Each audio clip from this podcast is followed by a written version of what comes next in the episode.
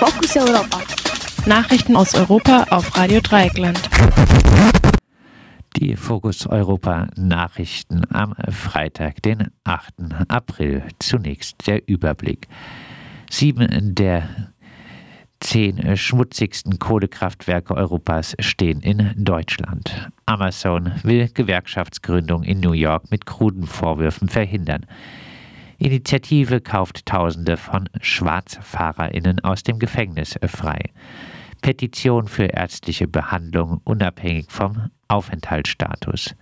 Türkisches Gericht gibt Verfahren wegen Mord an Jamal Khashoggi nach Saudi-Arabien ab.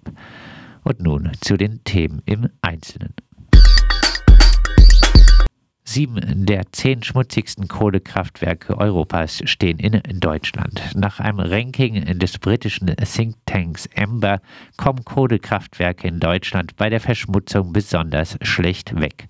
Amber benutzte für seine Analyse Daten aus dem Emissionshandelssystem, das außer den 27 Staaten der EU auch Großbritannien und Norwegen umfasst, nicht aber Belarus, die Ukraine, Russland, Türkei und Serbien. Die Verschmutzung bemisst der Think Tank in CO2-Emissionen. Ein Kohlekraftwerk wird demnach umso schmutziger, je mehr es gebraucht wird. Andere Emissionen als CO2 werden nicht berücksichtigt. Mit dieser Einschränkung belegen deutsche Kraftwerke bei den Verschmutzern sieben der ersten zehn Plätze in der EU. Auf Platz 1 der Liste befindet sich Belschatow in Polen, gefolgt von den RWE-Kraftwerken Neurath und Niederaußen.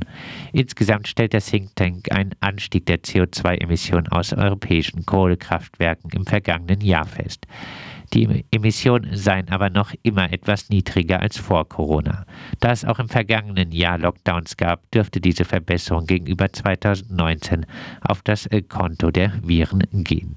Angesichts des Ukraine-Kriegs dürfte in nächster Zeit in Europa trotz des Steinkohleboykotts gegen Russland, der nach einer Übergangsfrist von vier Monaten voll in Kraft tritt, vermehrt auf Kohle zur Energieerzeugung zurückgegriffen werden.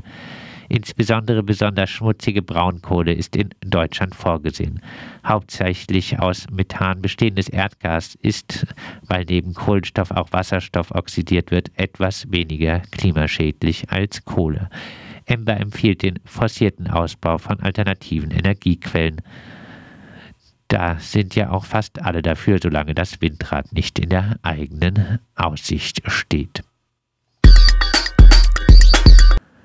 Amazon will Gewerkschaftsgründung in New York mit kruden Vorwürfen verhindern. Nachdem sich Beschäftigte von Amazon mehrheitlich für die Gründung einer Gewerkschaft ausgesprochen haben, hat der Internethändler bei der Bundesbehörde für Arbeitsrecht interveniert. Mitarbeiter der in Gründung befindlichen Amazon Labor Union sollen Kolleginnen wegen der Abstimmung eingeschüchtert und bedrängt haben. Einwanderern sollen sie gesagt haben, dass sie ihre Sozialleistung verlieren würden, wenn sie nicht für die Gründung der Gewerkschaft stimmen würden.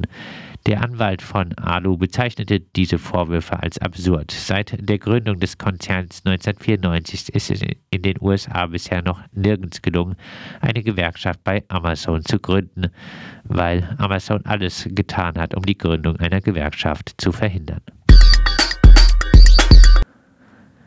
Initiative kauft Tausende von SchwarzfahrerInnen aus dem Gefängnis frei. Die erst im vergangenen Dezember von Arne Semsroth gegründete Initiative Freiheitsfonds hat mit Spendengeldern nach eigenen Angaben bisher 17.701 Menschen aus deutschen Gefängnissen freigekauft. Mittlerweile melden sich sogar manche Gefängnisse von selbst bei der Initiative und fragen, ob sie nicht die Strafe für eine Person zahlen könnten, die wegen einer Bagatelle im Gefängnis sitzt. Unter den Betroffenen sind Hartz-IV-EmpfängerInnen, die sich von den Mauen-Regelsätzen kein Sozialticket leisten können. Viele haben aber schlicht keinen festen Wohnsitz, weshalb sie keine Mahnung erreichen können. Irgendwann erlässt dann ein Gericht einen Haftbefehl und wenn sie zufällig von der Polizei kontrolliert werden, kommen sie ins Gefängnis. Nach Angaben des Statistischen Bundesamtes verbüßen zeitweise bis zu 10 Prozent der Häftlinge in deutschen Gefängnissen lediglich eine Ersatzfreiheitsstrafe, weil sie Geld nicht zahlen konnten.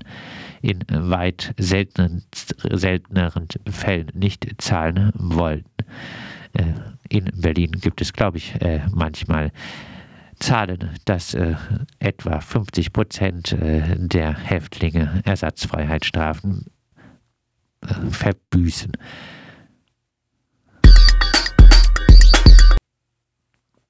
Petition für ärztliche Behandlung unabhängig vom Aufenthaltsstatus. VertreterInnen der Kampagne Gleich behandeln haben in Berlin eine Petition übergeben, die den freien Zugang zu ärztlicher Versorgung auch für Menschen vorsieht, die ohne Aufenthaltstitel in Deutschland leben. Im Prinzip ist alles schön geregelt. Bei Krankheit, Schwangerschaft oder Geburt übernimmt das Sozialamt die Kosten, auch wenn kein gültiger Aufenthaltstitel vorliegt. Dafür muss die betreffende Person auf das Sozialamt kommen und sich einen Krankenschein ausstellen lassen. Das Sozialamt ist äh, aber verpflichtet, den Namen, den Aufenthaltsort und den Aufenthaltsstatus der betreffenden Person der Ausländerbehörde mitzuteilen. Das heißt, wer einen eiternen Zahn, einen entzündeten Blinddarm oder eine andere akute, eventuell lebensbedrohende Krankheit hat, beziehungsweise eine Frau, die vor einer Geburt steht, riskieren äh, diese ihre Abschiebung, wenn sie die benötigte ärztliche Hilfe in Anspruch nehmen. Immerhin gibt es einen Fortschritt. Im Koalitionsvertrag wurde beschlossen, auch Menschen ohne legalen Aufenthaltsstatus medizinische Behandlung zukommen zu lassen, ohne dass sie mit der Drohung der Abschiebung gleich äh, zu rechnen haben. Doch nun ist die neue Regierung über 100 Tage im Amt und bisher hat sich nichts getan. Zu den 80 Organisationen, die die Petition unterstützen, gehören zum Beispiel Pro Asyl, Amnesty, Diakonie, die Gesellschaft für Freiheitsrechte und andere. Auch 26.000 Unterschriften wurden gesammelt. Türkisches Gericht gibt Verfahren wegen Mord an Jamal Khashoggi nach Saudi-Arabien ab. Ein Gericht in Istanbul hat das in Abwesenheit geführte Verfahren gegen 26 saudische Angeklagte wegen der Ermordung des Journalisten Khashoggi an Saudi-Arabien abgegeben. Die Abgabe äh, des Verfahrens erfolgt nach Rücksprache mit äh, Justizminister Bekir Bosda. Mit der Abgabe des Verfahrens war gerechnet worden, denn der türkische Präsident plant einen Besuch in Saudi-Arabien. Erdogan möchte das unter anderem wegen seiner Unterstützung für die Muslimbrüder und sein Bündnis mit Katar lange Zeit gespannte Verhältnis zu der reichen Ölmonarchie wieder ins Lot bringen.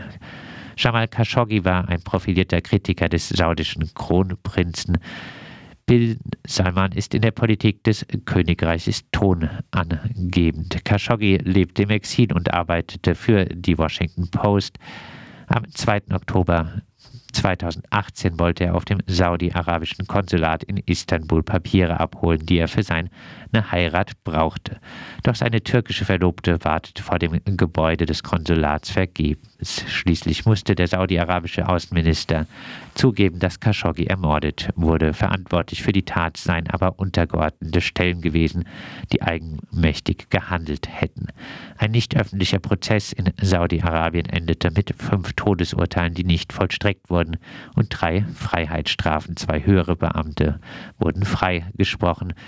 Die Namen der Angeklagten wurden nicht öffentlich genannt. Eine Sonderberichterstatterin der UNO und die CIA sahen den Kronprinzen als Auftraggeber des Mordes. Außerdem hatte der türkische Geheimdienst das Konsulat gut verwandt und schon in den ersten Tagen wurden schockierende Details an die türkische Presse durchgestochen. Erdogan gab sich als Verteidiger der Menschenrechte und strafte damit indirekt alle im Westen Lügen, die die Türkei wegen zahlreicher und hoher Haftstrafen gegen Journalistinnen und andere Menschenrechtsverletzungen anklagen. In einem Beitrag für die Washington Post beschuldigte Erdogan die höchsten Ebenen der saudi-arabischen Regierung für den Mord verantwortlich zu sein. Bei diesen höchsten Ebenen hat sich Erdogan nun zum Tee eingeladen.